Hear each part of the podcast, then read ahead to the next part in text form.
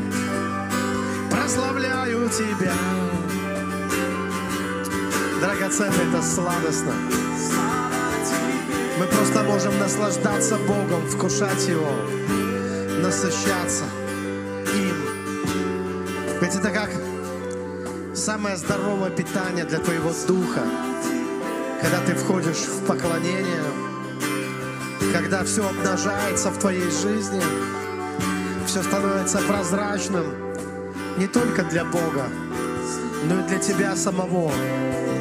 Ведь именно прославляя Бога, твоя жизнь как бы открывается, тайны твоей жизни открываются для тебя самого. Начинаешь видеть все хорошее, все нехорошее, все славное и все стыдливое или даже позорное в своей жизни. И это такой процесс очищения, возможность прикоснуться к божественной реальности и преобразиться, преображаться. И, и здесь есть сила преображения. На этом месте есть сила преображения. Не нужно этим пренебрегать. Не нужно этого бояться. Не нужно этого стыдиться. Нужно смело позволить себе и Богу войти в эти экстатические переживания любви, где происходит подлинное очищение, преображение души, без всякого контроля с чьей-либо стороны, без всякого принуждения, когда твоя душа сама очищается, сама преображается, сама себя судит, сама себя восстанавливает в свете Божьем, в лучах Его славы. Все происходит само собой, очень естественно. Господь, мы призываем Твое имя, мы призываем Твой свет, который светит ярко, и мы не хотим бежать от света Твоего, но наоборот идти к Твоему свету, идти навстречу Твоему свету, Господь. Идти в тепло Твоих объятий, Твоей любви. И дай нам твердости, Господь, решительности, смелости, чтобы пребывать в Твоем присутствии, в Твоем мощном, очевидном присутствии. Бога богов и царя царей, Господа господствующих. И Ты наше утешение, Господь. Мы благодарим Тебя за все. Давайте мы дадим Богу славу сейчас. Аллилуйя. Слава Тебе, Господь. Тебе слава и честь и хвала. Драгоценный Господь.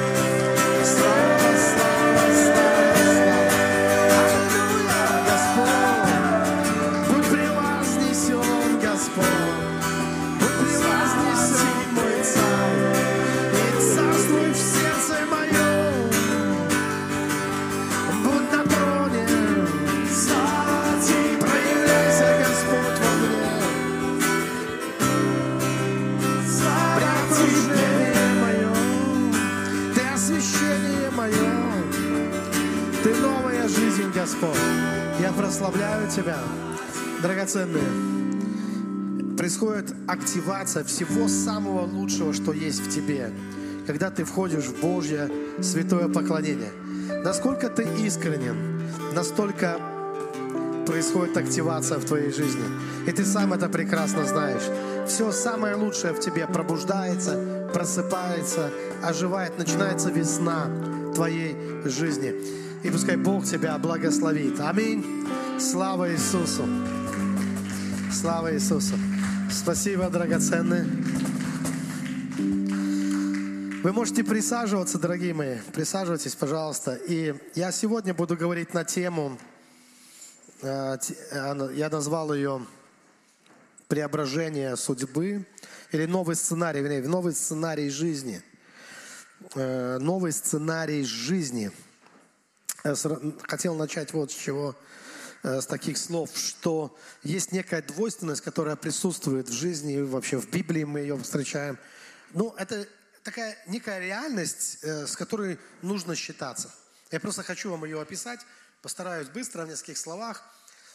И эта реальность заключается в том, что Бог, Он обращается, с одной стороны, Он обращается ко всему народу, к народу Божью, к избранному им народу.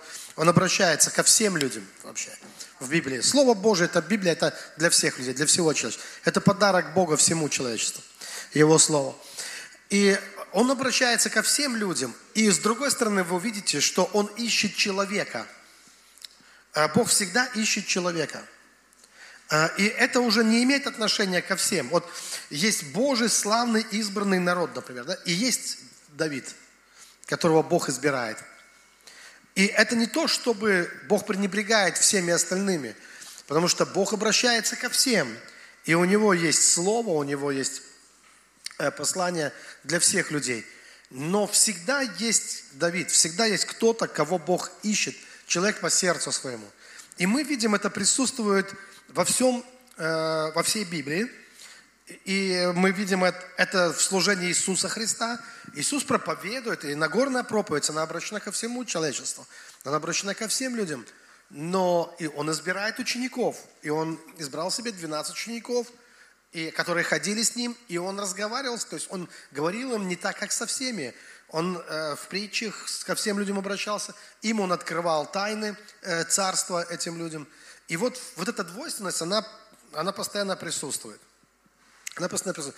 И э, э здесь нету какого-то, я не хочу, чтобы вы увидели какую-то дискриминацию вот, э, в этом, во всем, что кому-то дано, кому-то не дано. И даже я не хочу, чтобы вы здесь услышали от меня какой-то призыв – или побуждение даже. С одной стороны, хочу сказать, что, конечно, было бы здорово, если бы мы стремились, чтобы у нас даже самый слабый был как Давид. Ну, даже самый слабый верующий был как царь Давид. Но даже если так будет, то кто-то будет как Христос. Даже если все будут как Давид, кто-то будет как Христос. То есть все равно будет кто-то избранный. И мы видим, что это не отменилось никуда. Этот принцип никуда не делся. Всегда есть обращение Бога, когда Бог хочет нас всех поднять, или призвать к чему-то, или э, напомнить нам что-то, скажем так, да. И всегда есть э, вот этот поиск э, человека по сердцу Господа. Всегда есть. И есть избрание. И это то, что, этот принцип выражается в словах Христа много, помните, много званных. И вот много званых – это обращение ко всем людям. Но сказано мало избранных.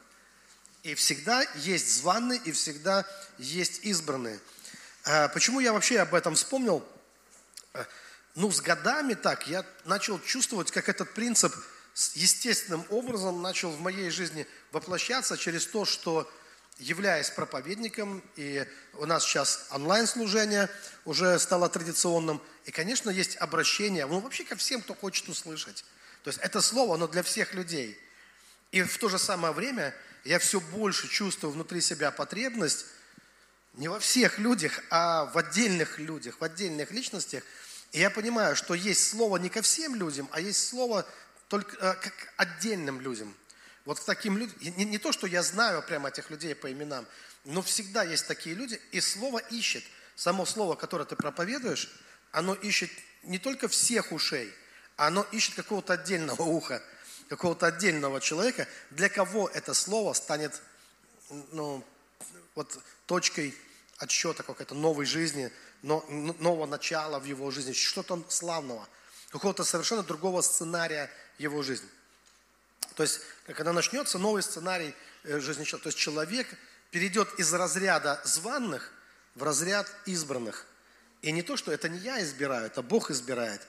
Да? Но я знаю, что учитель, даже если это учитель народов, какой-то славный учитель, и пускай он учит даже ну, целый народ, или, э, ну, я хочу сказать так, что наступает момент в жизни любого учителя, когда ему, кроме того, что он учит народ, ему важно найти, наверное, несколько каких-то учеников, которые, э, ну, он может их лично даже не знать, что они его ученики, но это те люди, которые Э, что-то возьмут из э, Его слова, из Его служения, и это станет какой-то важной ступенькой в их жизни, когда они пойдут дальше, наверное, да, силой преображения для них станет. И здесь, еще раз скажу, здесь нет никакого призыва, даже нет никакого предложения быть или стать кем-то, потому что для меня это таинство, вообще, как это происходит. Я только могу вам сказать одно, что Э, определенные принципы, которые проповедуются. Вот, ну, э, я могу говорить об этом много и часто, но я знаю, что услышит их, не каждое ухо их услышит, не каждое их, и ухо их воспримет. И таинство как раз и заключается в том, что когда человек становится из разряда, то есть переходит из разряда званого в разряд избранных, ему вдруг становится понятным то, о чем ты говоришь. То есть до этого момента он просто не в состоянии это даже услышать. Не потому, что это не звучит, или это что-то тайное, или запрет на какое-то учение. Э, нет, э, не в этом дело. А так мы устроены, что наши уши, они открываются. Помните, Иисус сказал, имеют уши, чтобы слышать, но не слышать. Наше ухо открывается только в определенном состоянии. Как в таком состоянии перехода. Вот из званных в избранные, когда мы начинаем переходить, вдруг уши открываются, и мы вдруг начинаем воспринимать информацию, которую мы раньше не слышали. Хотя она была, она звучала – мы просто не были способны это воспринимать или заметить, или обратить даже на это э, сколько-либо э, ну, внимания, нашего внимания. Да? И это действительно, эта двойственность, она существует. Просто ее надо знать, с этим надо считаться. И единственное, в чем я могу быть уверенным здесь на 100%, что потенциально каждый званный может стать избранным. То есть, что это не какой-то рок, здесь нет никакого фатализма. Действительно, каждый званный может стать избранным. Потенциально это возможно. А вот как это происходит, вот это таинство происходит. То есть я знаю, что сам человек в этом точно участвует. И вообще э, я часто напоминаю, что христианство – это диалог человека с Богом. Это общение человека с Богом. И вот в этом общении оно как-то так и происходит – это как результат вот этого общения, вза взаимоотношений человека с Богом происходит то, что э, может произойти с человеком. И мне кажется, что вот именно в этот момент полностью меняется, э, когда вот это преображение наступает, вот в этот момент э, меняется сценарий э, жизни человека. Полностью переписывается его сценарий, полностью переписывается история, как бы, да, вот. Кстати, от чего зависит история? История зависит от памяти. Нет памяти, нет истории. Понимаете, да, о чем это? То есть история возможна только... Если бы вы не помнили вашего вчерашнего дня или что было еще раньше, у вас не было бы никакой истории вашей жизни. Вы каждое бы утро начинали с, с нуля, сначала. Вы бы не помнили вчерашнего дня, и вы бы каждое утро начинали заново жить. Так или нет? Вам нужно было бы заново просто родиться, как вот вы каждое утро вы как бы снова родились, как лунтик, я родился, да? И дальше как-то нужно было жить вот с этим. И не было бы никакой истории. Э, история состоит, все, ну, история все-таки, э, для истории важна память, важно помнить прошлое, помнить то, что вот происходило с тобой, и видеть какую-то связь событий. Да? То есть мы уже опираемся на прошлое, на какие-то прошлые события, на прошлый опыт, и таким образом мы творим историю своей жизни. Но случается так иногда, что история перестает быть хорошей историей история жизни человека перестает быть идеальной историей. И тогда жизнь человека превращается в драму. Практически мне каждый день с этим приходится сталкиваться. И сегодня, прежде чем я пришел сюда, я открыл, и это было очередное длинное послание. Не буду его пересказывать, это, наверное, ранило бы и обидело бы человека. Я всего лишь несколько фраз успел выхватить, потому что послание очень длинное. но это чья-то и драматичная история чьей-то жизни. Единственная мысль, которая мне пришла по этому поводу, так зачем же вы э, вообще, вот, кто вас заставляет так жить? То есть, понимаете, вот, то есть, э, это всегда help me голос, это всегда голос помогите. Я читаю эту историю, это всегда какая-то история, но кто творит эту историю? Кто является творцом этой истории, в которую человек попал? Я думаю, что сам человек в этом участвует очень даже активно. И в основном это какая-то Санта-Барбара. Ну, если вот так быть откровенным, да? То есть это какая-то Санта-Барбара, человек запутался, человек напридумывал себе там всего, в этом во всем запутался, и он хочет тебя сделать персонажем своей истории. Либо добрым, либо злым. То есть если ты, ну, как, в зависимости от того, как ты на нее откликнешься, на эту историю. Но люди не только создают свои истории, люди хотят втянуть себя еще в свои истории – Э, чтобы ты вжился как-то вот в эту историю и стал кем-то там э, тоже, то есть какую-то роль, которую бы они хотели, ну, на которую ты поведешься, которую бы они хотели тебя наделить вот в своей, вот в этой истории жизни. И знаете что? Я для себя понял. Я не хочу участвовать во всех историях, потому что некоторые истории мне не нравятся. Некоторые истории, мне кажется, они нехорошие какая-то. Это какая-то нехорошая, недобрая история. Моя жизнь не состоит тоже из одних хороших историй.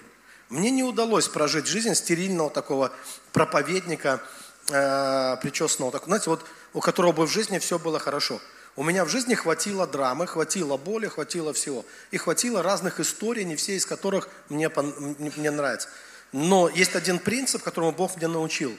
И он заключается в том, что э, можно обнулить истории – те истории, в которых ты, если ты попал в нехорошие истории, то как раз покаяние или обращение к Богу дает нам возможность обнулить историю.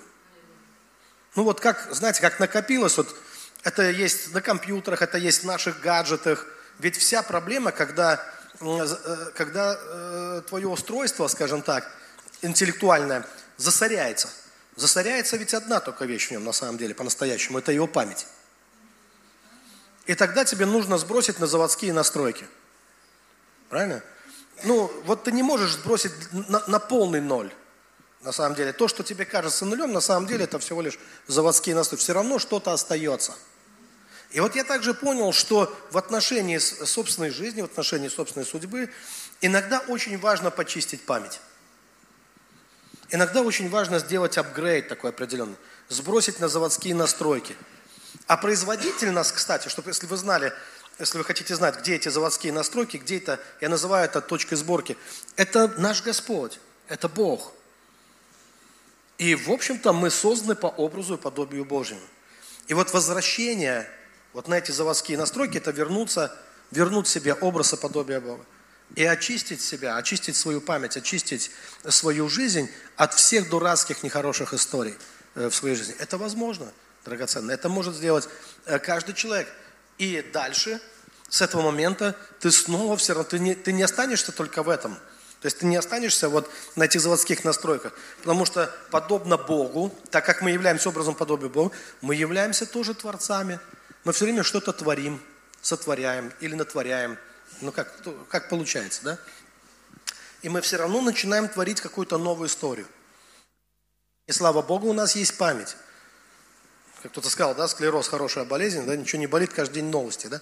А, вот. Но э, у нас есть память, и мы начинаем создавать, э, формировать какую-то новую историю э, своей жизни. И вот здесь важен сценарий. И всегда важен по какому сценарию, потому что некоторые люди все время можно сколько угодно обнуляться, но потом снова по одному и тому же сценарию что-то, это как четвертый брак, знаете, или как, ну, пятый.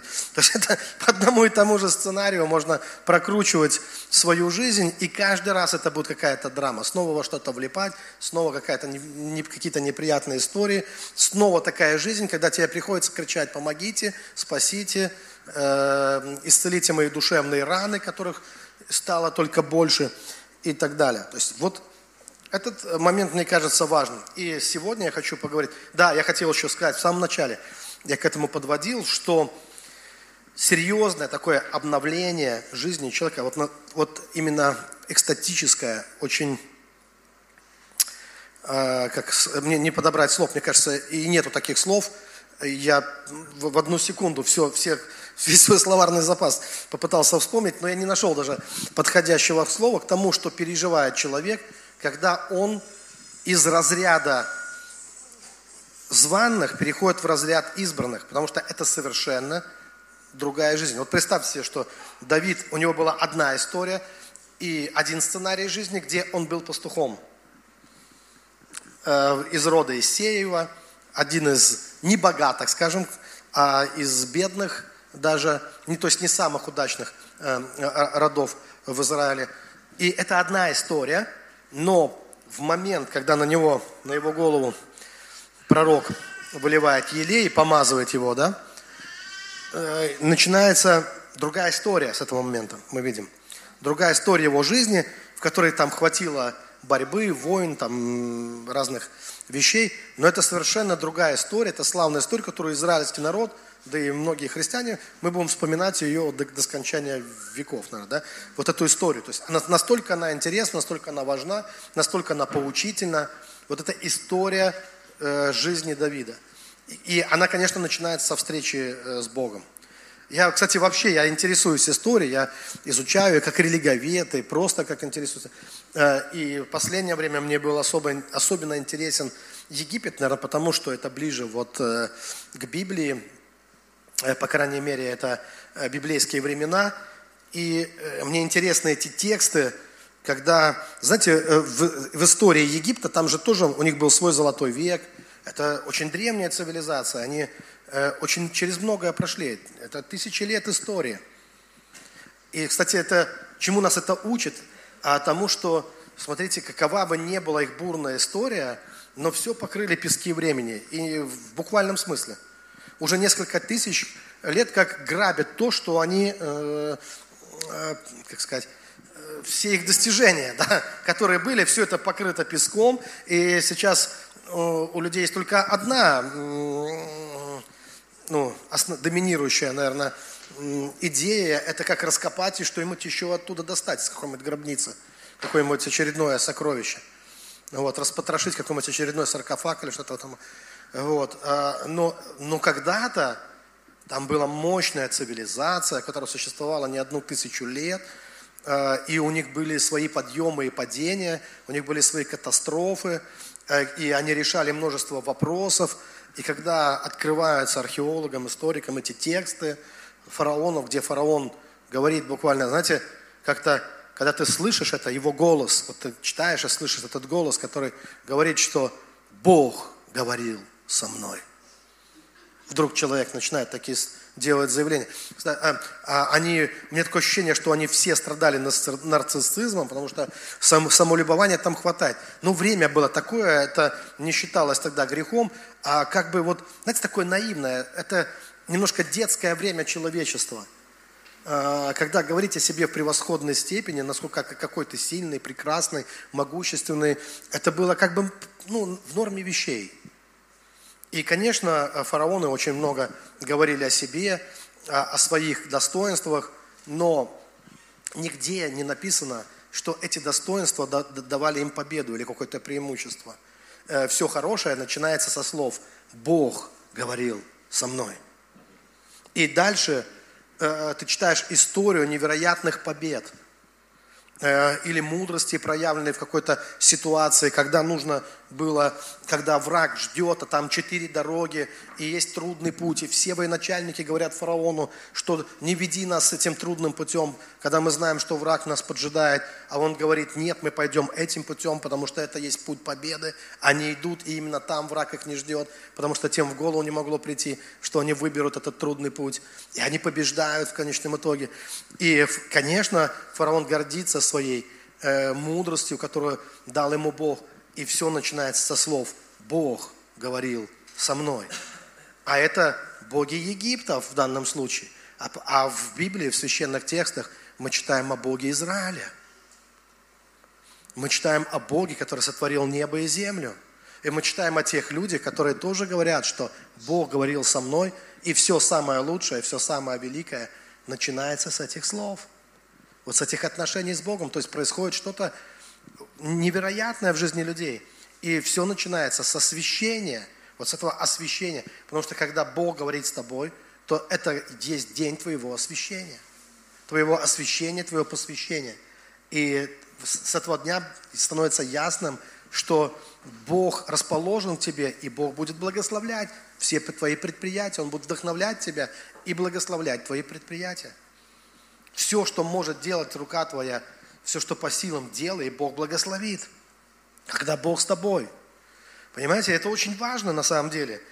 И в моей жизни самые, э, может быть, фееричные, непередаваемые словами моменты, они, как, они, они с этого, как бы для, для чьих ушей это не звучало. Я понимаю, что в христианском мире полно скептиков, но для меня самыми дорогими, самыми важными являются именно те ситуации в моей жизни, о которых я могу сказать, что Бог говорил со мной. И все лучшее начинается в моей жизни именно с этого. Было много драмы, было много всего, было много косяков, и может быть еще что-то будет, я не знаю. Да спаси Господь, чтобы не было лучше ничего такого. Да? Но выход из любой ситуации, преображение, победы, которые э, в жизни э, ты можешь пережить, они начинаются вот с, с этого момента, когда с тобой говорит Господь, когда ты говоришь с Богом. И когда ты из разряда э, званных, ты начинаешь переходить в разряд избранных. И это не потому, что так хочется, знаете, это, э, я не могу вам сказать, что э, у меня не было никакого болезненного чувства в отношении того, а не стать были мне избранным какого-то такого. Хотя мне кажется, быть избранным круто. Хотя даже среди избранных Богом там есть две ветки. Там тоже есть две разных истории. Это история Саула и история Давида. Оба избранными являются. И Саул избран Богом, и Давид избран Богом. Но они прожили совершенно э, ну, разные судьбы, разные жизни. И один не смог угодить Богу, а другой смог. То есть быть избранным Богом – это не дает тебе гарантии тому, что ты угодишь Богу.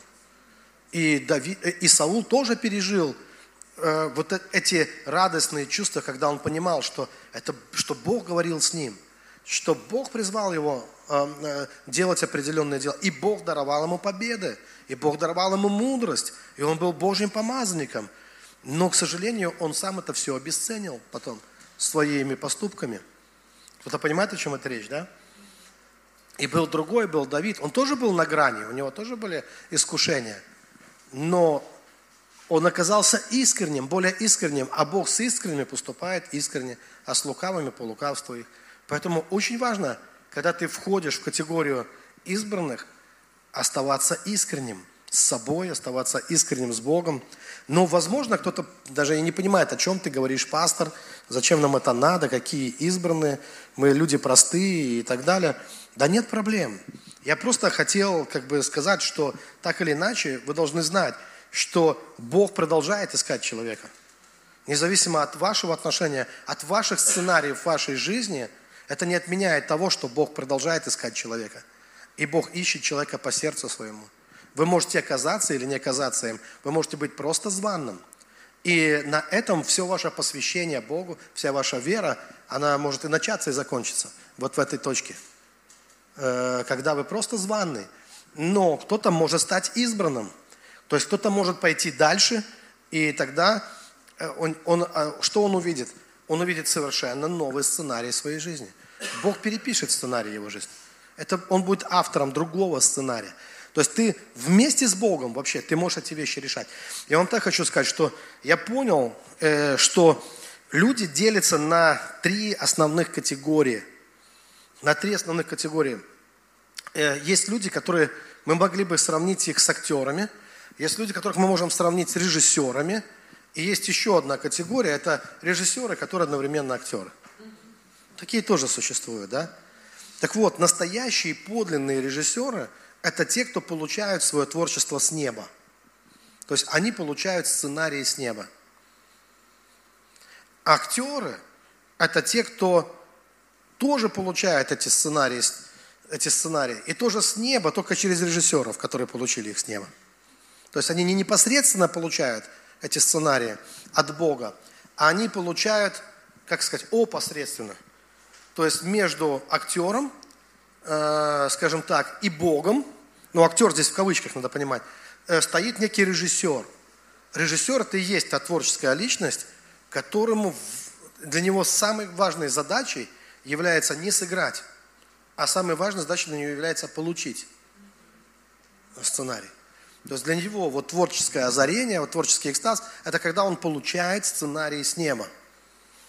И потом он э, этим сценарием делится, и находятся актеры, которые могут мастерски играть по этим, по этим сценариям. А у нас, э, ну так скажем, всегда, я вам так скажу, что режиссеров всегда немного. Много актеров.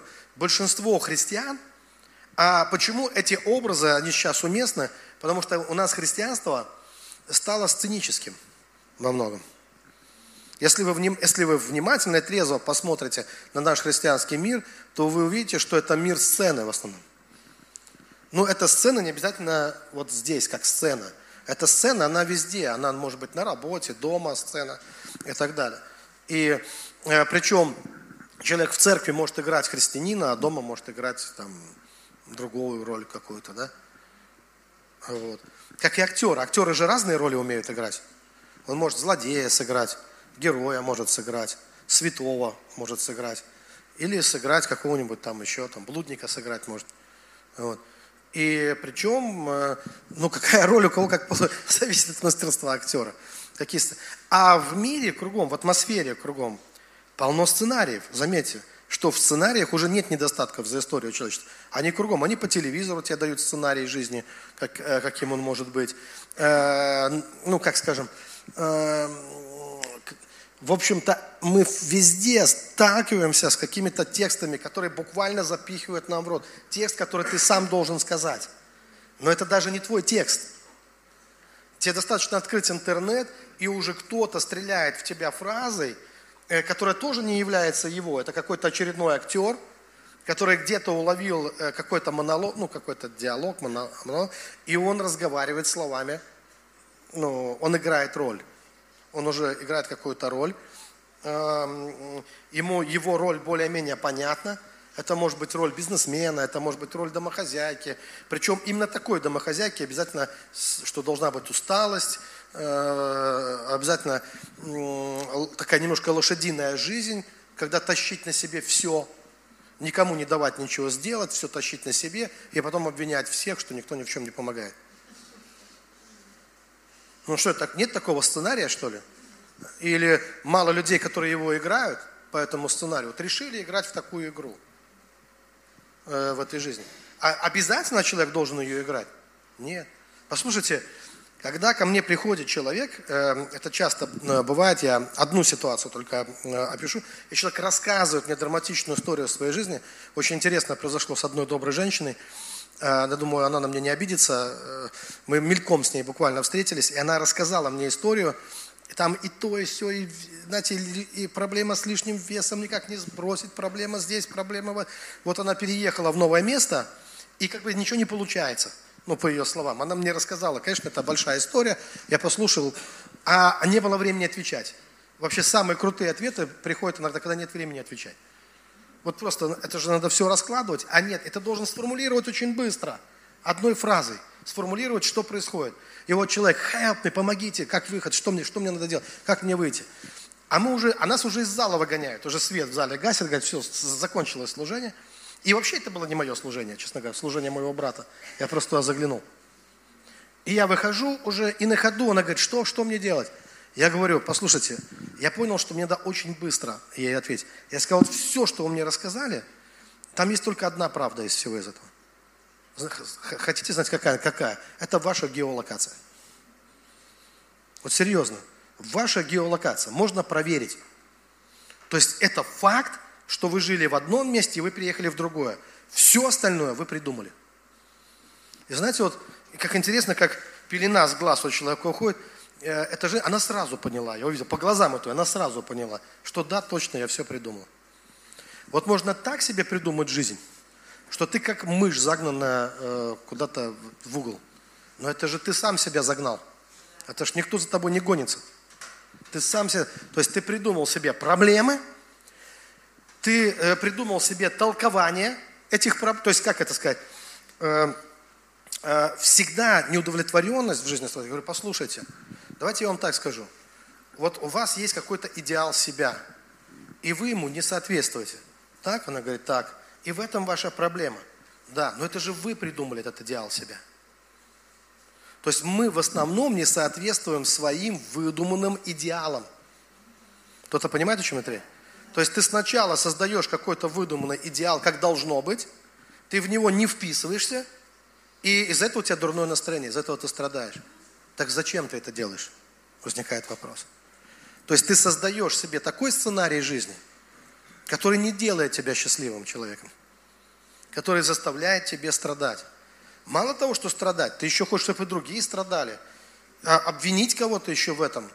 То есть получается, что кто-то становится виноватым в том, что э, у тебя такой сценарий жизни, который ты сам себе, э, сам себе нарисовал.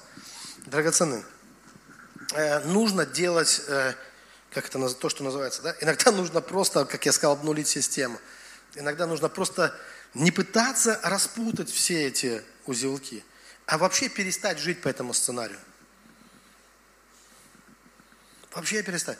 Там человек, вот, а, а, а этот мне пообещал одно, а, потом, а, и, а я ждала, а потом он меня, а он начал гулять с другой. И из-за этого я в церковь не хожу теперь уже. И вот это, да, пастор, что мне делать? Сказать, ну вы про, ну, что делать сказать? Вот это Санта-Барбара вся, что вам делать, это Санта-Барбара? Вообще не хочу в этом участвовать, в вашей Санта-Барбаре. Вот что мне хочется сказать. Зачем вы так живете? Ждете того, что никогда не придет в вашу жизнь, придумываете себе любовь с мужиком, дважды женатым, женаком, еще что-то себе. То есть зачем вы себе это сами создали, вот это все, и потом меня хотите втянуть и сказать, что мне делать с этим? Можно я мимо пройду? Вообще вот это, как Иисус мимо лодки. Помните, когда кто человек? Вы вычерпываете, нравится вам вычерпывать воду из вашей лодки всю жизнь? Вычерпываете, только эта лодка всегда будет тонуть, она дырявая насквозь. Потому что вы выбираете, ходить вам с Иисусом по воде или постоянно черпать, э, затыкать дыры в этой дырявой лодке ну, жизни. Это же вы выбираете, какими маршрутами вы ходите. Вы выбираете, вы Саул или Давид, вы выбираете. Это ваше решение. Бог с искренними поступает искренне. И Бог говорит, выбери меня. Бог говорит, выбери жизнь. Есть жизнь и смерть. Мы сами выбираем. И да, драгоценные, есть очень много сценариев, и они навязываются нам, просто навязываются нам общественным мнением, э, иллюзиями нашего века различными, понимаете? Э, как и вот и там тоже были свои, понимаете, как и в древнем. Но мы, что мы сейчас про это? Все пески времени, все... Мы не знаем, толком, мы имеем очень слабое представление, во что они там верили там в древнем, как они там жили, какие у них были страсти, какая у них была своя Санта-Барбара. Все это, ничего этого не существует полностью. Совершенно другие люди живут э, в тех местах. Египтяне, которые сейчас живут в Египте, это не те египтяне, которые жили в Египте в те времена. Это вообще другие люди. Уже давным-давно произошло переселение народов. И целая цивилизация, они они исчезали со всеми своими сценариями, ожиданиями э, на будущее и, и все остальное. И я понял, драгоценное, что э, и у меня раньше, вот мне всегда хотелось, знаете, вот у меня была мечта такая вот э, сохранить, сохранить церковь, сохранить, э, ну, церковь как институт прямо в городе. То есть я всегда ощущал важность церкви как как вот такого института важного, как, знаете, как совесть для, для народа, как вот все. Сейчас я все больше понимаю, что невозможно эти вещи сохранить. То есть можно продлить, можно продлить их существование, сохранить невозможно, потому что земля и все дела на ней сгорят. Но вот действительно, что нужно хранить? Нужно хранить любовь, нужно хранить искренность, нужно накапливать сокровищ на небесах –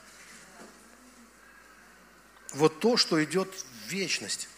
Все остальное мы с вами не сохраним, как бы мы ни старались. То есть мы порвем жилы, мы продлим существование на какое-то время чего-то. Да? Но даже то, что мы продлим, оно не факт, что оно будет добрым. Что оно не протухнет. со временем. Что, потому что у всего на этой земле есть срок годности. И у всего есть свое время. И если такие цивилизации, вот такие земные царства, они появлялись и исчезали, то что уже говорить там про наши маленькие амбиции, как говорится, да? Но есть вещи, которые Бог точно нам говорил хранить, и о которых Он точно нам говорил заботиться. И это вечные ценности. Он говорил, помышляйте о горнем, а не о земном. И я понимаю, что вот это намного важнее. Это намного важнее. И вот это и есть настоящая традиция. И вот такие люди, смотрите, Давид не смог сохранить царство. Вернее, он как не смог? Он его сохранил. То есть Давид укрепил царство, он построил крепости, он построил укрепленные города. Дети все разбазарили. Правильно? Уже сын Давида, ну, Соломон еще так более-менее вменяемый был. Не то, что вменяемый, мудрый даже был до поры до времени. Но э, уже сын Соломона уже разделил царство. То есть то, что отец такими трудами приобретал, мне интересно, когда его сын пришел туда на небо с Давидом встретиться, какой у них был разговор отца с сыном? Ну, уже там, с внуком, вернее, там, да? А. Да я думаю, нормальный, добрый разговор. Потому что я думаю, там на небесах уже Давид понимал, что даже то, что он строил на земле, что, я думаю, внуку, наверное, было стыдно, но Давид понимал, что не это самое ценное было в его служении. Не то, что он, не крепости, которые он строит, они он, ну, на века сохранятся, а те принципы жизни, та любовь, то посвящение Богу, та вера, которую он проявлял, вот это наследует вот это будет примером для грядущих поколений. И будет вдохновлять миллионы людей э, подражать Давиду в его хождении перед Богом, в его вере, в его отношениях, быть человеком по сердцу Господа. Итак, дорогие,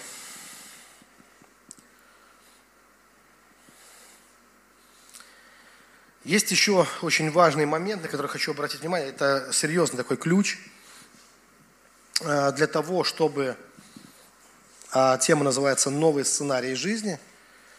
И если вы хотите иметь благополучный сценарий вашей жизни, я думаю, все, наверное, хотят, чтобы жизнь хорошо сложилась.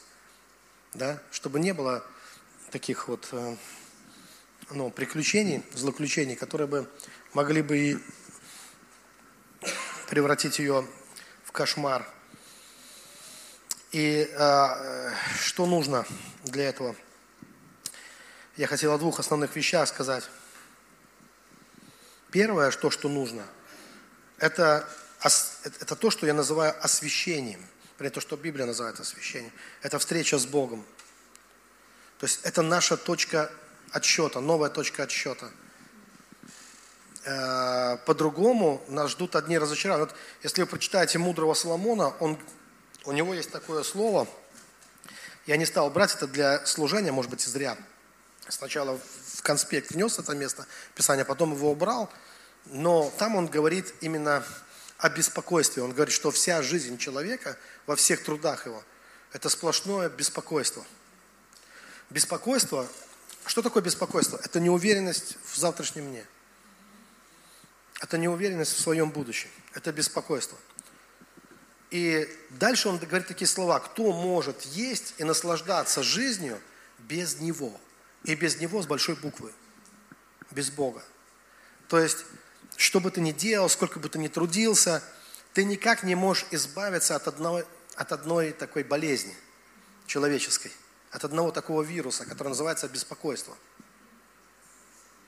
И даже очень богатые, состоятельные люди Э, не думай, что у них мало беспокойств. Я думаю, у них беспокойств больше. Даже чем, чем у нас, которые не влезли там в какую-то большую политику или там э, не вращаемся там, где э, очень уж слишком большие деньги и где за это могут не то что на кол посадить, а, ну как скажем, там, знаете, там поводов для беспокойств очень много у людей. Вот. И, и дальше там написано, что это вообще-то от Бога приходит в нашу жизнь, когда мы можем наслаждаться жизнью. А остальным Бог дает заботу, он говорит, заботу копить, чтобы потом отдать праведнику. Там вот так сказано об этом. Вот. И получается, что от этой болезни, беспокойства, от нее просто так не избавишься. От нее не, можно избавиться только тогда, когда ты приходишь к Богу, и ты начинаешь уповать на Бога. И Он становится твоим освящением и твоей уверенностью в завтрашнем дне. И ты приходишь к этому не через исцеление своей души, не через, э, как сказать снова, э, не через процесс какого-то внутреннего преображения, а свобода от беспокойства, освящения. Это не процесс вообще. Это личность. Личность, которую зовут Иисус Христос, который и становится твоим освящением. Он становится твоим шаломом, он становится твоим покоем, если ты действительно веришь в Него. А, можно потратить годы на внутреннее исцеление, на многие там на другие вещи, но а, беспокойство никуда не уйдет, на самом деле. Всегда будет беспокойство. А, а, а почему оно всегда будет? Потому что неправильная точка сборки. А, потому что нужно иметь твердое основание. Чтобы не беспокоиться, нужно иметь твердое основание. Нужно стоять на скале. Вот Христос, Он и есть тот краеугольный камень, на который ты становишься. И если ты встал на этот камень, то с этого момента конец всем твоим беспокойствам. То есть с этого момента у тебя новая жизнь. Кто во Христе, сказано, тот новое творение. А почему апостол Павел напоминает постоянно христианам? Говорит, разве вы не знаете, что Христос с вас? Потому что однажды приняли Христа, а потом забыли, забыли что приняли. И опять начали жить по сценариям этого мира, по различным сценариям этого мира. Говорить те же тексты. И христиане также повторяют за мирские. Год был ужасным. И христиане, год был ужасным. Кто вам написал этот текст? Вы его прямо взяли с телевизора. Или с интернета. Или еще такое. Э, если год стал ужасным. У меня, у меня есть э, ну, вопрос христианам. Чем вы занимались на протяжении года, что он у вас стал ужасным? Какие ужасы вы творили в течение года, что у вас год стал ужасным. Почему вы не потратили его на вашу духовную ну, на, ну, жизнь, на то, чтобы возрастать духовно, укрепляться в вере, э, э, творить добрые дела какие-то и так далее. Мы анализировали год вот с супругой, что у нас произошло за год, что мы сделали за год, вспоминали, всей семьей, не просто, всей семьей сели за столом – и все рассказывали, дети рассказывали, что у них произошло за год доброго. Это же способ воздать славу Богу. Вспомнить, а что у нас хорошего произошло в этом году? Да, у нас были трудности. Э, и у нас была пандемия в нашем доме тоже. И иногда был момент, когда не, было неясно, э, жизнь или смерть даже. Даже такие моменты были.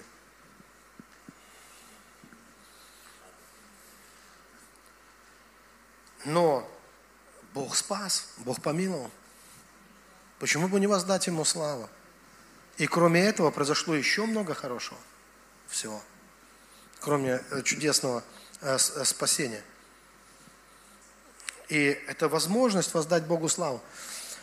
И, ну, не знаю, может, я такой верующий, совсем верующий, драгоценный, но я считаю, что э, действительно Христос мой шалом. И Христос и есть мое освящение. И я не выдумал это, это в Библии написано.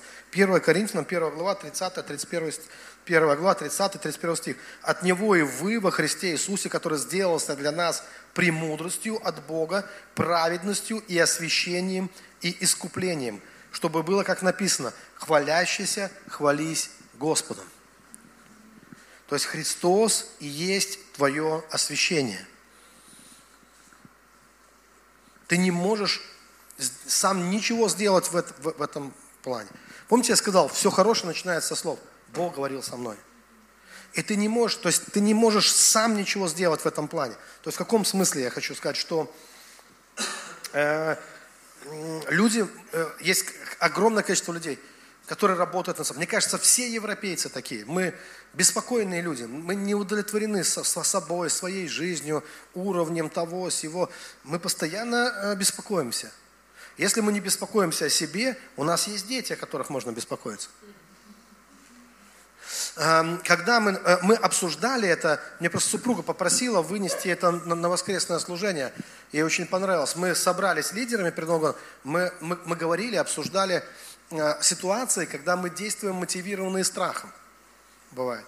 И так как у нас есть дети, и возникает ситуация, когда с детьми, ну, у них такой возраст, у детей опасный, мы начинаем за них беспокоиться – именно тогда мы хотим начинать как-то духовно на них воздействовать.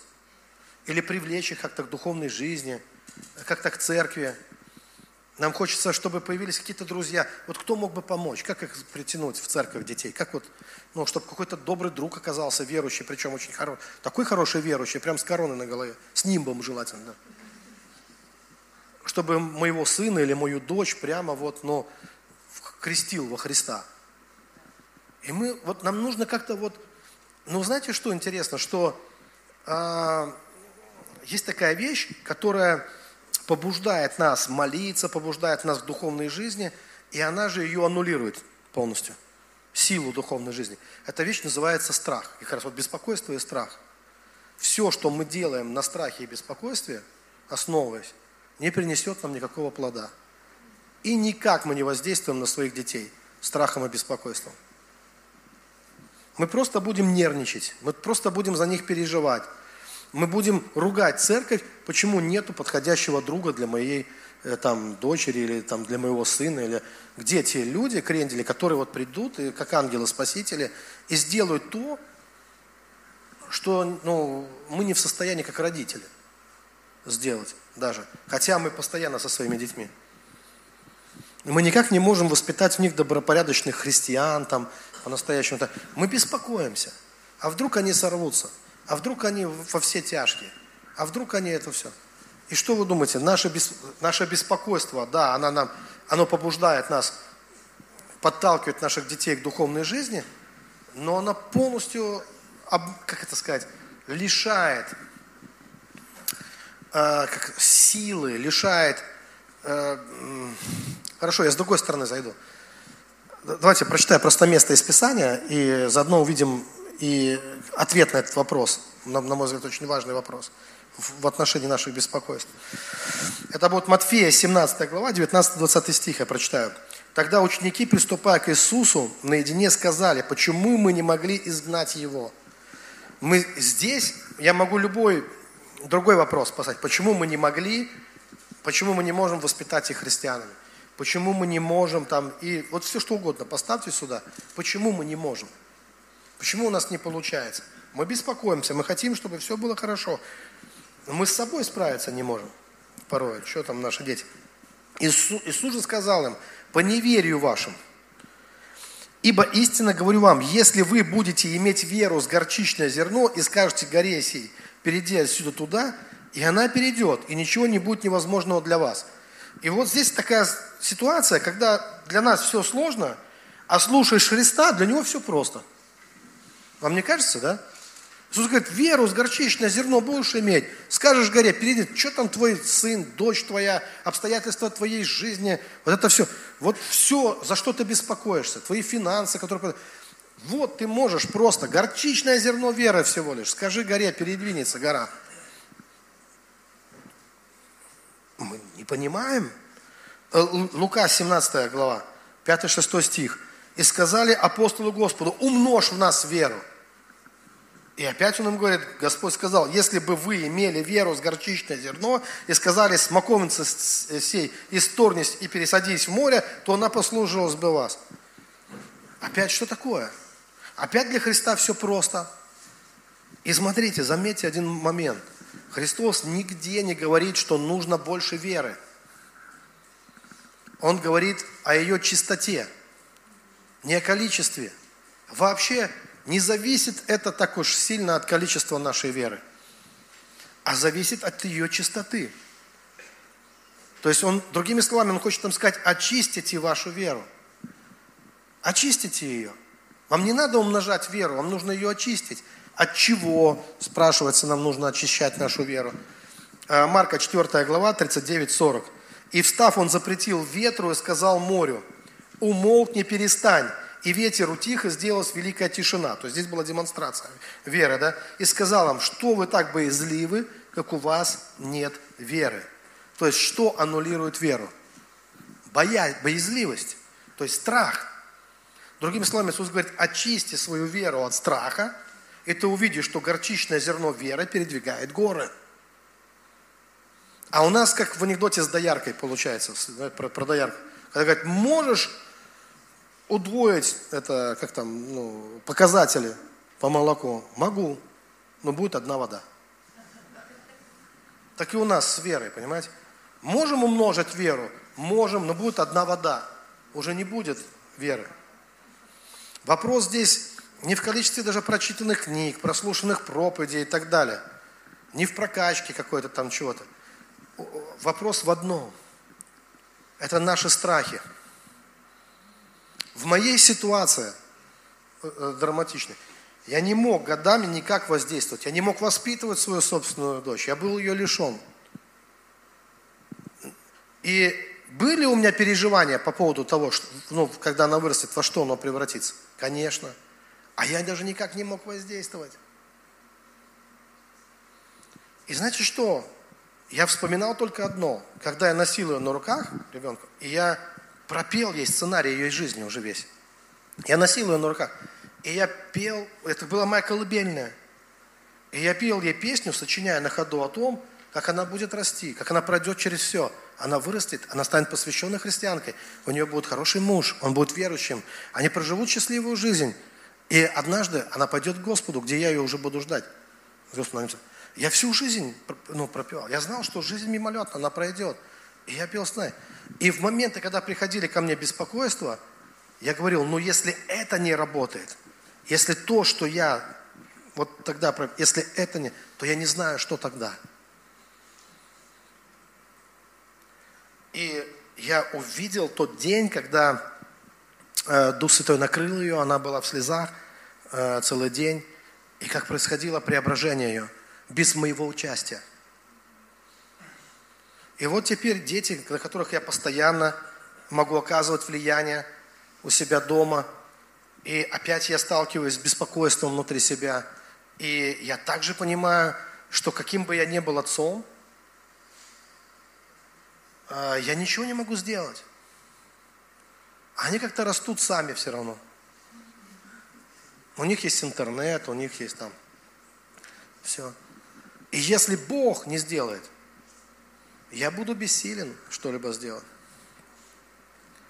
Можно меня упрекать там в дурном, ну, что я плохо воспитываю там или что-то еще. Я вообще не уверен, что я воспитываю, ну, как бы вот, ну, прям, что я какой-то там воспитатель.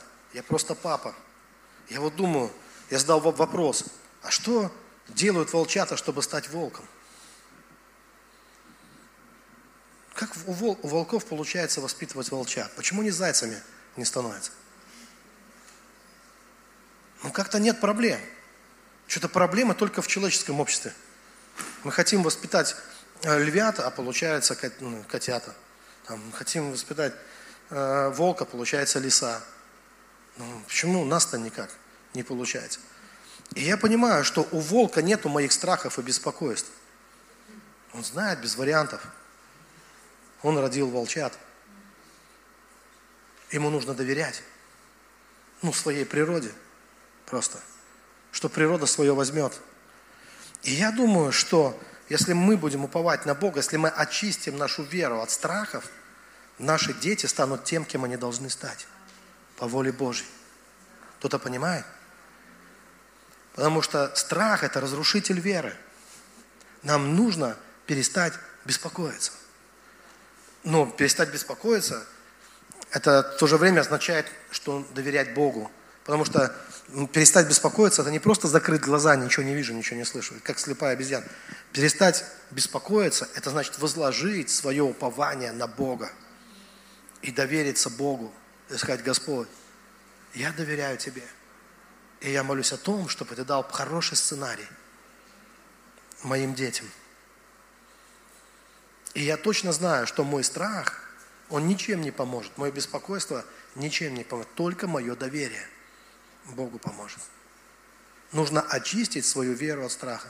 Я встретился со своим братом в Ростове, и он был потрясен тем, что он увидел после служения, немножко так, ну, как потрясен, вдохновлен. Мы разговаривали на разные темы, но он сказал, там было два человека, которые исцелились сразу после служения, после короткой молитвы. Одна женщина, она села и начала плакать. Потому что у нее были хронические боли. И после короткой молитвы эти боли сразу прошли. И он мне сказал, ты знаешь, почему это произошло? А я заметил, что его молитва изменилась, потому что раньше, и когда брат молился, я его слышал. А в этот раз нет. Потому что мой брат, он раньше набрасывался на проблему со всем энтузиазмом христианина. И я слышал, как он просто вот эмоционально вкладывался в каждую молитву. Ну, как он громко кричал, провозглашал, хотелось ему разорвать эту болезнь в клочья и так далее. И вдруг я заметил, что его было не слышно, как он молится. Но был результат. И знаете, что он сказал? Он говорит, я понял, что когда молишься за человека заболел, нужно отойти в сторону, дать место Богу. Я, говорит, перестал, ну, что-то чувствовать. Раньше я всегда чувствовал, ничего не происходило. А в этот раз, говорит, я начал отходить в сторону сказать, Бог, ты же, ну, ты, ты нас целить. Я, говорит, просто молюсь за людей и просто доверяю Богу. И он рассказал мне историю про одну женщину. Она из богатой семьи, из очень образованной. И она э, в очень сложных местах. Он мне обещал скинуть это видео, кто-то, может быть, смотрел, я э, не могу сейчас сказать, как ее зовут просто он мне не говорил. Ну, а сейчас она известна, я так понял, и известна она ну, невероятными чудесами, которые происходили в ее жизни. И тем, что она служила в тех местах, где обычно убивают проповедник. Там племя, ну, как скажем, еще такое первобытное племя, когда на каное подплывают к тому месту, где они живут, там вода, в воде полно трупов людей, э, чтобы ты сразу знал, что с тобой будет, если ты туда высадишься на их берег. Они чужестранцев, чужеземцев не любят вообще-то. И она говорит, там убили 8 или 9 миссионеров, когда она приходила. И когда она высадилась на тот берег, в нее несколько раз кидали копье, молодой человек. Люди, которые не промахиваются, которые с детства тренируются бросать копье. И когда молодой человек кинул в нее копье, оно ударилось как в стену перед ней и упало.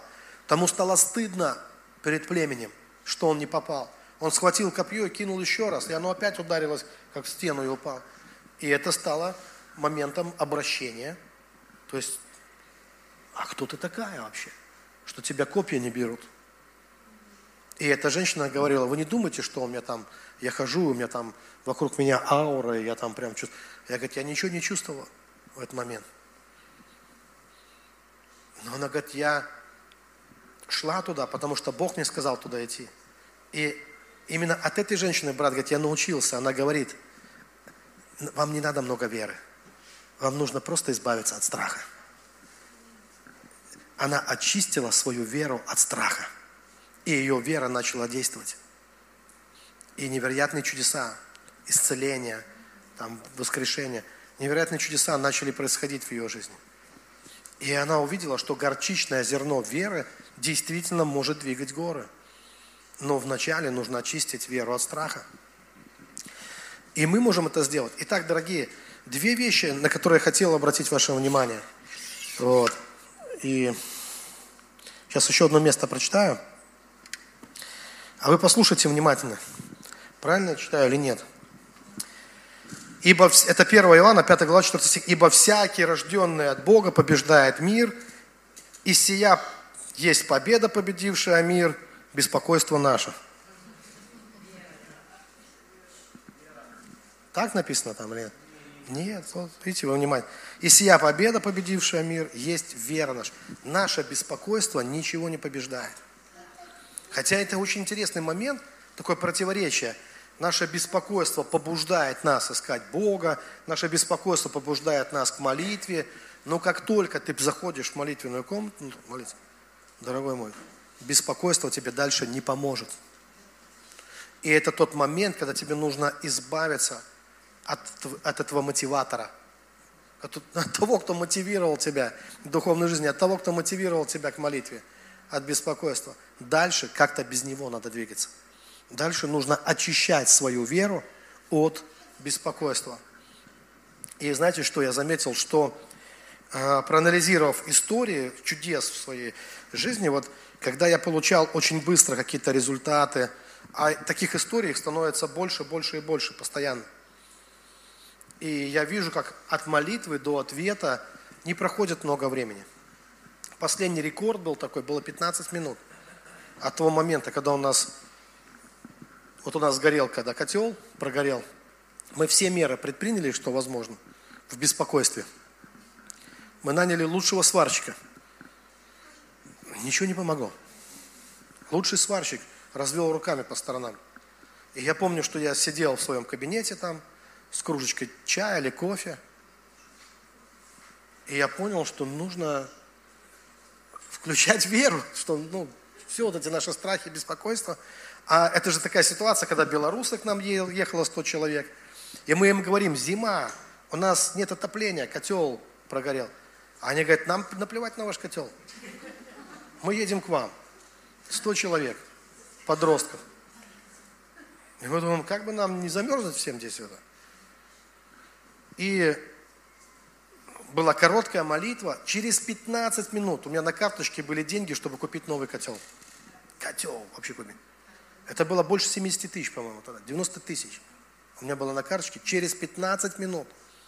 Драгоценные. И я заметил, а когда в моей жизни вот срабатывала вера, а когда не срабатывала вера – и знаете, это же зависело не от количества эмоций, которые я... А я заметил, что есть ситуации, за которые я переживал, боялся, и ситуации, за которые я не, не, не боялся. И вот там, где у тебя нет повода бояться, почему-то все происходит легко. А стоит тебе напугаться чему-то, и все, и ты понимаешь, что тебя понесло. И вместо ответа на молитву, то есть именно что ты, то, чего ты боялся, то и постигло тебя. И, и тогда страх, он ворует твою веру, разрушает ее. И просто сколько бы ты времени не потратил на страх, лучше не становится из-за этого. Поэтому, драгоценный, нет смысла беспокоиться, но есть польза от того, чтобы лучше очистить свою веру от бесполезных страхов и беспокойств и уповать на Бога. И тогда даже горчичное зерно веры, оно позволит тебе сдвинуть горы. Просто позволит тебе сдвинуть горы. И, и ответы, конечно, придут. Невероятные, просто ну, чудесные. Э, даже в самых, я вспоминаю много невероятных ситуаций, вот когда казалось, ну вот откуда, вот просто невероятно. Просто невероятно. Когда в одном городе я был, и э, ну, я делился там этими чудесами. Так вдохновил всех. Люди там валялись под стульями, смешно было, весело, все смеялись. Такой восторг приводит чудеса людей. И пастор говорит, у меня такая же ситуация драматичная, как вот ты рассказывал. Он говорит, вот хоть это, что делай, срочно нужны деньги, вот прямо срочно, называет мне сумму и говорит там, ну ему там землю надо было выкупить, и говорит, что вот э, у хозяина жена болеет, ей срочно надо опираться, он требует деньги, денег нет, надо что-то делать. И вот когда эта ситуация не с тобой, ты эмоционально же не вовлечен, и чего у тебя нет в этот момент? Страха. То есть первое, какая мне мысль приходит? Слава Богу, это не мои проблемы. Ну там, внутри. Я вам рассказал о чудесах. Рассказал, верьте, ну ведь ему-то сложнее всего верить в этот момент, правильно? Потому что он эмоционально вовлечен, все. Я такой, а я внутри себя думаю, верьте. И, и вот внутри такой вот, надо прислушиваться. Такой колокольчик есть у каждого из нас. И вот я почувствовал, этот, я не знаю, как его описать по-другому слову. Как зазвонил этот колокольчик и сказал мне, что это, Андрюша, помолись. Тебе трудно помолиться за брата? И я ему говорю, давай помолимся. Давай помолимся. Вместе начинаем молиться – и я откинулся на кресле с, так, с чувством выполненного долга, что я не только вдохновил брата, как верить чудеса, А я ему даже помолился за него, чтобы чудо пришло. Только я откинулся, у меня колокольчик динь-динь, зазвонил опять внутри. И я слышу, как мне Бог говорит, ты найдешь ему эти деньги.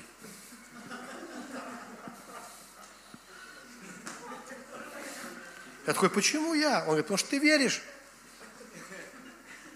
Один звонок я сделал человеку, я бы тоже себе от такой суммы не отказался. Попросил для этого брата, человек с радостью согласился, через 15 минут у него деньги. Даже через 10 минут. Он уже стоит на служении счастливый, поклоняется Богу, сердце открыто, деньги есть. Вопрос решен. Понимаете? Так быстро. Почему? Потому что мне не о чем было беспокоиться.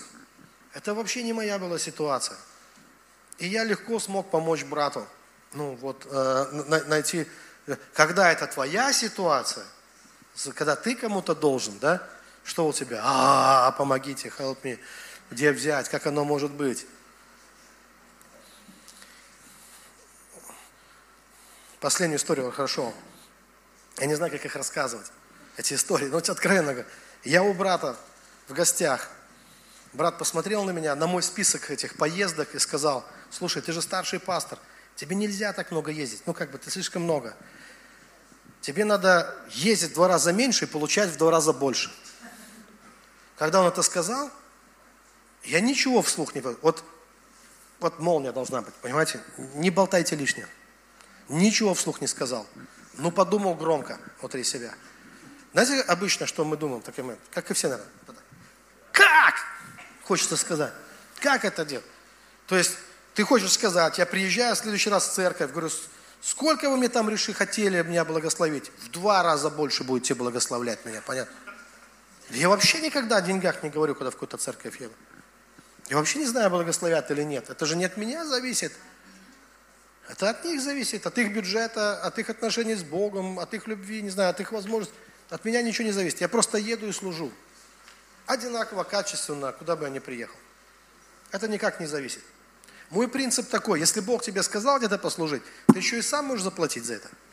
Если Бог скажет. То есть это твоя, твое призвание.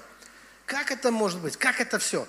Но, знаете что, у меня уже выработалась такая вещь, что не надо вот эти свои сомнения выплескивать вот в атмосферу. Вот это как? Я сам людей учу, хватит какать, говорю людям обычно. Вот это ваше как, оно не... Это попытка убежать. Ну, просто спрятаться э, от, э, вообще, от вызовов, которые Бог. Я понимаю, если брат сказал мне, значит, он, он знает, о чем он говорит, он меня любит, он знает, о чем он говорит, значит, мне нужно верить.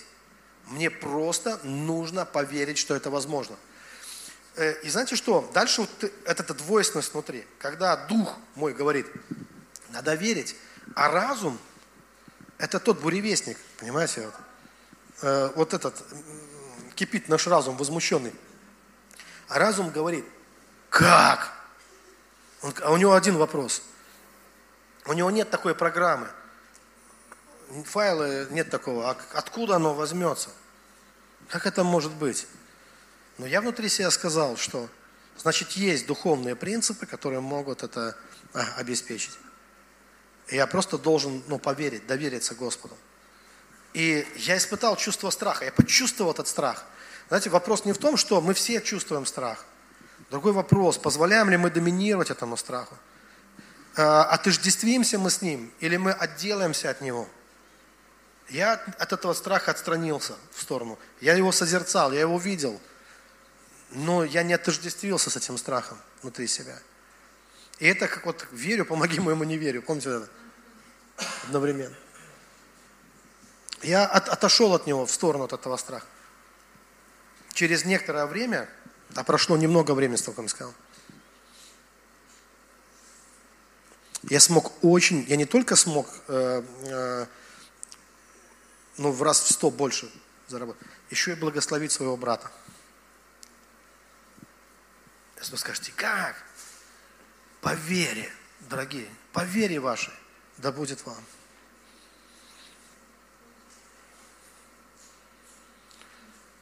Вопрос э, вашего доверия. Вы верите и просто слушайте, что говорит Господь. И дальше произошел тот момент. Э, разум мой сказал как. Прошло некоторое время, и однажды, это была вещь, ну как это было, и Бог говорил со мной. Знаешь, все истории начинаются с И Бог говорил со мной. И Бог начал говорить со мной. Он говорил со мной несколько дней. Я сначала понять не мог, что Он мне хочет сказать. Я понимал, что Он говорит со мной, но я не мог разобрать до конца, к чему Он меня клонит. И тогда я задал прямой вопрос, сказал, Бог, что ты хочешь от меня? Я утром проснулся, вот другим человеком. Просыпаюсь утром, я точно знаю, что Бог от меня хочет. Ой, как мне нравятся вот эти моменты. Потому что в этот момент я решитель. Мне понравилось, как э, как-то моя супруга сказала такую фразу, что, ну, типа, бойтесь нерешительных людей. Ну, с ними всегда, знаете, вот с нерешительным человеком это, ну, просто вот, он идет в разнос, и, и, то есть это как утопающий, который еще топит, ну, всех. Вот эта нерешительность, она всех тормозит. Все вокруг тормозит. И, и, и, и для меня поэтому очень важно, чтобы я ну, от Бога знал. От Бога знал. Я так счастлив, знаете, тем, что я в своей жизни еще ничего не придумал сам. Ну, не выдумал ничего. Все, что я делал последние годы, я просто слушал, что скажет Господь. Что Бог скажет. Что Он надо делать. Ну, это я просто вышел, может быть, это такой уровень стал у меня в жизни. Я не скажу, что всегда так было. И утром Бог проговорил мне, Он сказал, что вот это слово, которое я тебе доверил о пробуждении души, я этим могу наслаждаться абсолютно в одну физиономию, без всяких проблем. Я вам ну, вот, откровенно говорю, что у меня никогда не было цели пойти по всему миру это проповедовать. У меня была эгоистическая цель жить счастливо. И мой принцип был такой, я буду жить как в сказке, а другие пускай живут как хотят. Вообще, это не мои проблемы. Но Бог мне сказал, я хочу, чтобы это слово, оно по всему миру было проповедано. И Он сказал, и для этого тебе понадобятся большие финансы. Большие финансы. И Он мне сказал, что я дам тебе миллионы, чтобы это слово проповедовалось по всему миру. После того, как он мне это сказал, мне на следующий день позвонило два человека. Один сказал, что переводит мою книгу на английский язык для американцев, а другой попросил переводить книгу для немцев на немецкий язык. Э, книгу, одну книгу о пробуждении души.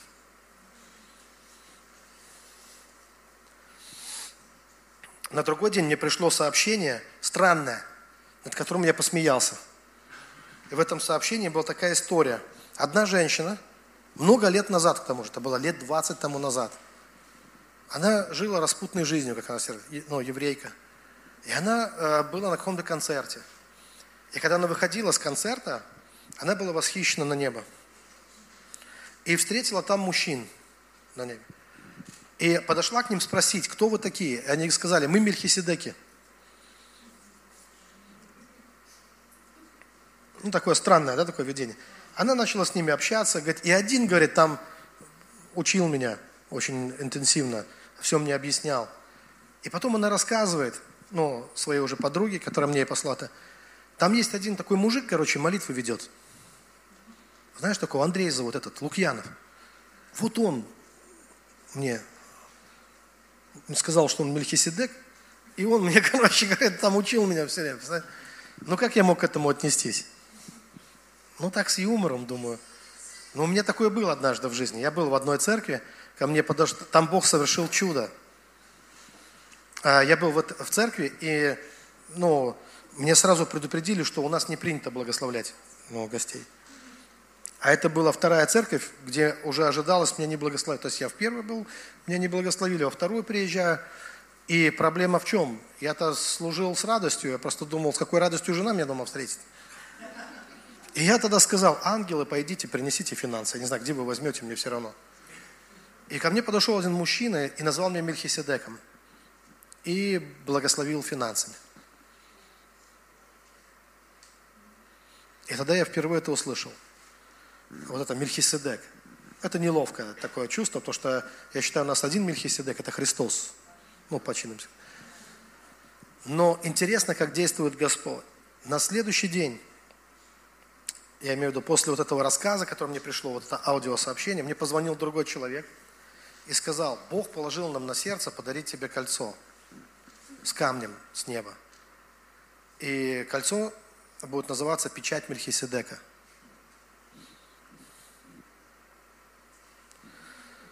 Вы скажете, что это все значит? Что ты хочешь сказать? Я хочу сказать, что когда ты делаешь то, что Богу угодно, то Богу нравится. И Он просто благословляет тебя, и все, больше ничего. Я не стал другим человеком, важнее, ну, больше или меньше. Это не вопрос нашей важности. Это вопрос, в чем мы участвуем. Частью чего мы являемся. Являемся ли мы частью божественных сценариев? Или у нас Санта-Барбара в жизни своя?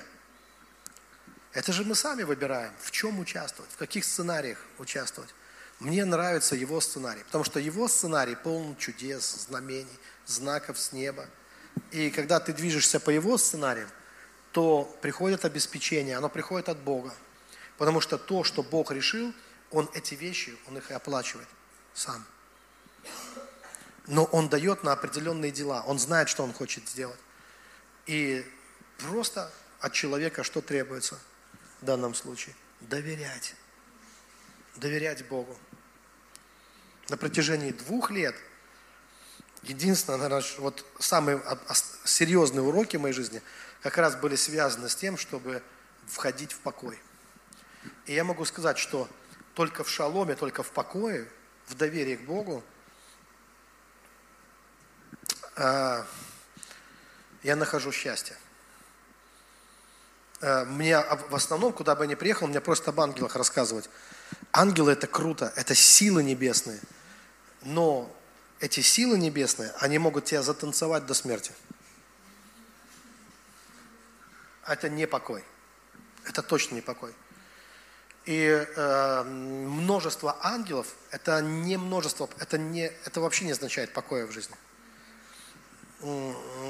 Это, то есть, если ты взаимодействуешь, вот для всех людей, кто интересуется, вот я знаю, что многие нас онлайн смотрят, если, потому что мне часто, как взаимодействовать с ангелом? Как если ты не в точке покоя, если ты не в шаломе, если ты не с Богом, если ты не во Христе, то любое взаимодействие с ангелом затанцует до, до таких, тебе жрать будет нечего, тебе спать будет некогда, ты вообще не будешь знать, как жить. Потому что силы вот эти небесные, они не жрут, извините за выражение, и не спят вообще, и тебе не дадут. У них свои задачи абсолютно стоят.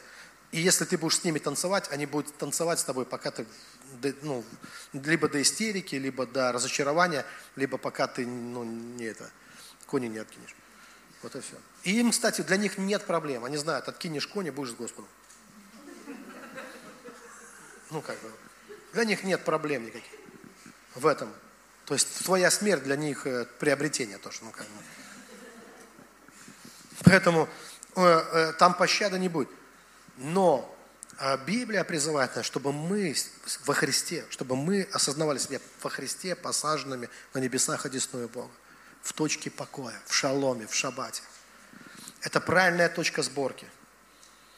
Это когда ты живешь в доверии к Богу. И когда не эти силы танцуют с тобой свои танцы, когда ты управляешь этими силами, а они не могут вовлечь тебя в свои сценарии, которые они могут тебе навязать. Э, даже самые прекрасные, даже самые добрые ангелы, они могут быть опасными, реально могут быть опасными для человека, если человек не заякорился во Христе. Если его якорь не в Боге будет, не в Отце. Просто, я говорю, закружит до невозможности просто.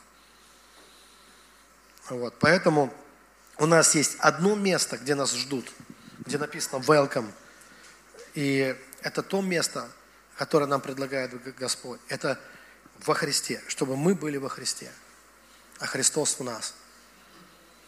И уже отсюда мы можем управлять и ну, своей жизнью, отсюда мы можем э, повлиять на свою судьбу, и мы приобретаем те сценарии, вот именно в взаимоотношениях с Богом, те сценарии жизни, которые делают нас счастливыми людьми.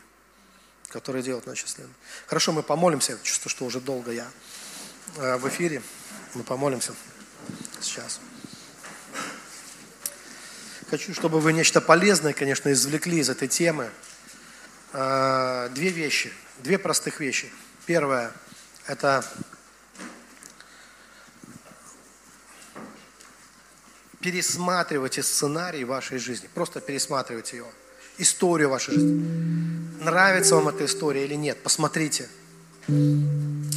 А, возьмите на себя ответственность за, за историю вашей жизни. Посмотрите и осознайте, что если вы не удовлетворены своей жизнью, если она приносит вам много беспокойств, то это означает, то, э, это означает то, что Э, сценарий вашей жизни недостаточно хорош.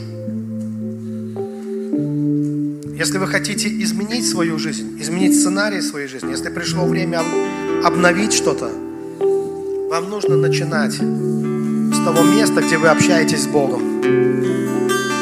И все хорошее начнется вот с этого момента, когда вы сможете смело сказать, что Бог говорил со мной о моей жизни. И вы примете сценарий от Бога, судьбу от Бога. И она будет ваша, она будет уникальна. Это то, что сделает вас счастливым. Второй момент – это очищайте вашу веру. Вам понадобится вера. Вам нужно не только принять сценарий, но вам нужно доверять Богу. И вам нужно не просто горы веры, а вам нужно немного веры. Но эта вера, она должна быть очищена от страхов. Пускай это будет чистая вера. Чистая от страхов и беспокойств. И вот эта вера, она будет двигать горы в вашей жизни. Все очень просто. Драгоценный Господь, мы призываем Твое святое имя. Ты упование мое, Господь мой остров сокровищ, моя обетованная земля, причина всех благословений моей жизни. Всякое даяние доброе, всякий дар совершенный приходит свыше от Тебя. Ты причина счастливых судеб, благополучных э, жизнь, благополучной жизни моих детей, моих близких. Ты можешь позаботиться обо всех. Я могу доверить Тебе мою жизнь. Я могу, могу доверить Тебе мой бюджет, мою семью, моих детей. И я призываю Твое святое имя, я призываю кровь Иисуса Христа. И пускай все будет покрыто Твоей любовью и силой Твоей благодати, Господь. Там, где мы бессильны, Ты силен, Господь. Там, где мы немощны, Ты силен, Господь. Поэтому я уповаю на Тебя, я даю место Тебе. Я хочу, чтобы Ты царствовал, Господь. Ты альфа и омега моей жизни. Ты начало и конец. И Ты моя судьба. И Ты мое освящение. Мое освящение – это Христос. Я не могу сам осветить себя. Я не могу стать э, кем-то другим. Но я знаю, Господь, что когда Ты пришел в мою жизнь, когда Ты говорил со мной через Слово, Духом Святым, чувством внутри меня, в этот момент, Господь, произошла активация. И Слово стало сбываться в моей жизни. Ты стал моим освящением. Не только в теории, но и на практике. Я благословляю всех, кто смотрит нас, всех, кто нас слушает, драгоценные. Я благословляю, чтобы в этом году, в 2021 году, вы получили сценарий от Бога, чтобы в этом году вы ощутили свое избрание, что вы избраны. Вы не просто позваны, вы не только званные, вы избранные, чтобы вы вошли в это избрание – вошли в это число избранных. Я благословляю вас именем Господа Иисуса Христа. Пускай для вас это будет особое время. Время, когда вы будете сокрыты Богом от тех сценариев, которые разворачиваются в этом мире, когда вы не будете играть в играх этого мира или в религиозных играх фарисеев, или в политических играх, или в каких-то других социальных играх, когда вы получаете сценарий от Бога, когда вы получаете роль от Бога. И это то, что принесет благословение вам. Потому что у вас особая судьба. И у вас есть предназначение от Господа. Я молюсь, чтобы вы вошли в эту судьбу, вошли в это предназначение. Чтобы все дурные сценарии, все мрачные сцены и сценарии были разрушены, чтобы все это ушло, чтобы пришло обновление в жизнь. Такое обновление, когда вы будете на своем месте, вы почувствуете, что вы на своем месте, что вы в Эдеме, что вы в райских садах Бога проводите время, вы не проводите его в страхе, вы не проводите его в суете или в беспокойстве, вы проводите его в наслаждении Богом, вкушая плоды с древа жизни, и это никогда не закончится. Потому что Бог сказал, будь верен до смерти, и я дам тебе венец жизни. И Бог обещал, что побеждающему Он даст вкушать плоды с древа жизни. И это есть настоящее подлинное пробуждение. Э, когда мы сбрасываем с себя дух этого мира, эти мирские одежды, эти мирские роли, когда мы сбрасываем это все с себя – и когда мы начинаем, когда мы от, с открытым лицом мы взираем на Господа, и наше освящение приходит от Него, и Бог дает нам другие прогнозы и другую жизнь.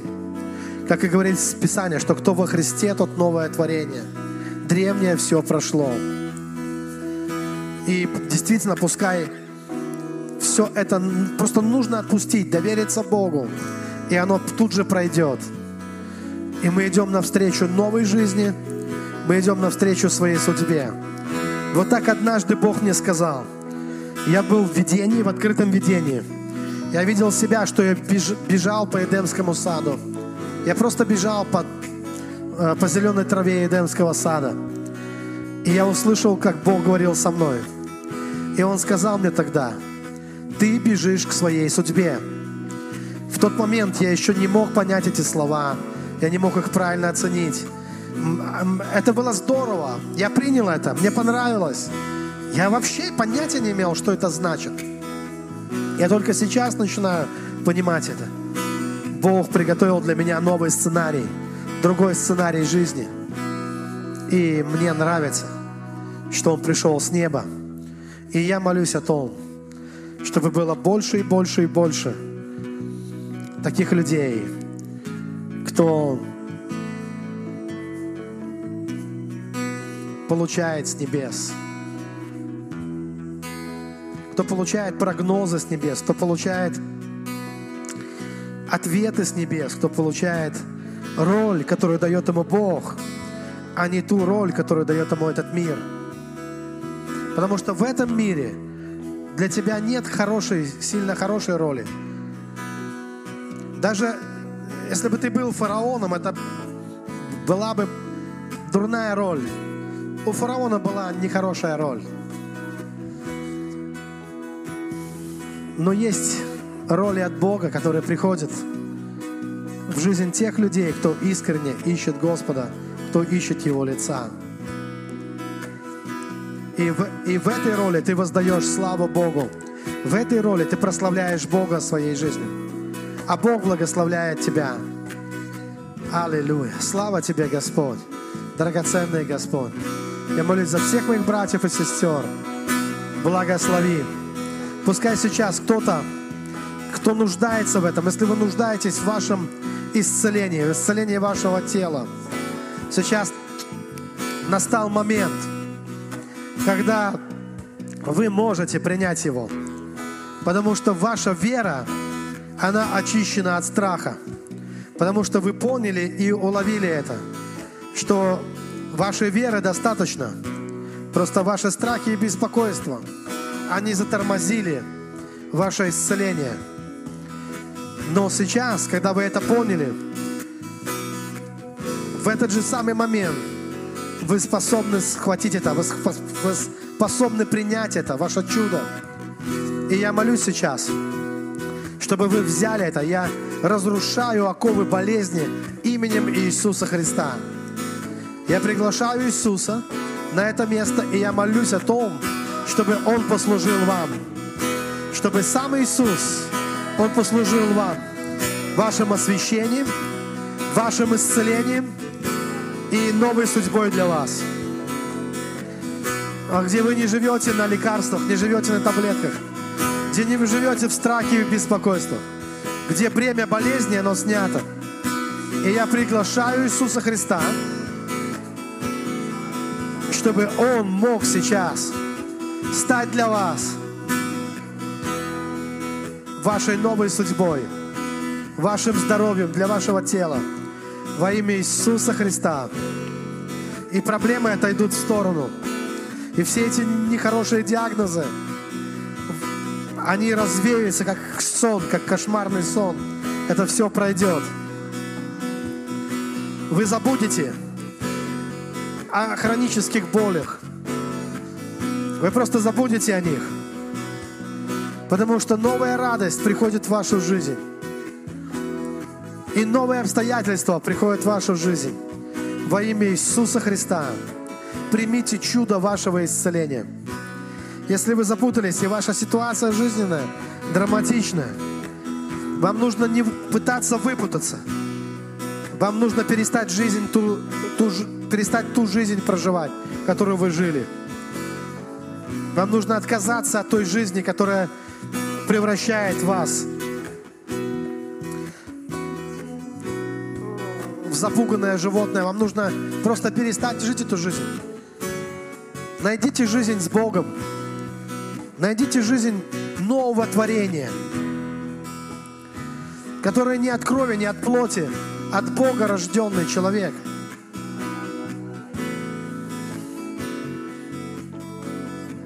Аллилуйя. Примите новую жизнь для себя. Чистое дитя, как младенец, который родился, родился от Бога.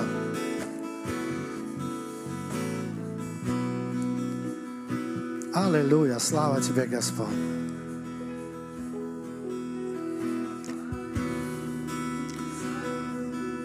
И по новому сценарию вы преображаетесь в образ Сына Божьего.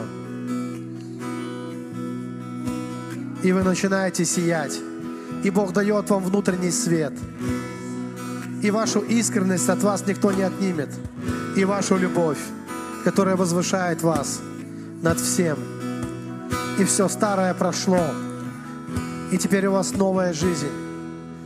И процесс вашего внутреннего исцеления закончился. Потому что Христос пришел и стал вашим Богом. И Он стал вашим освящением.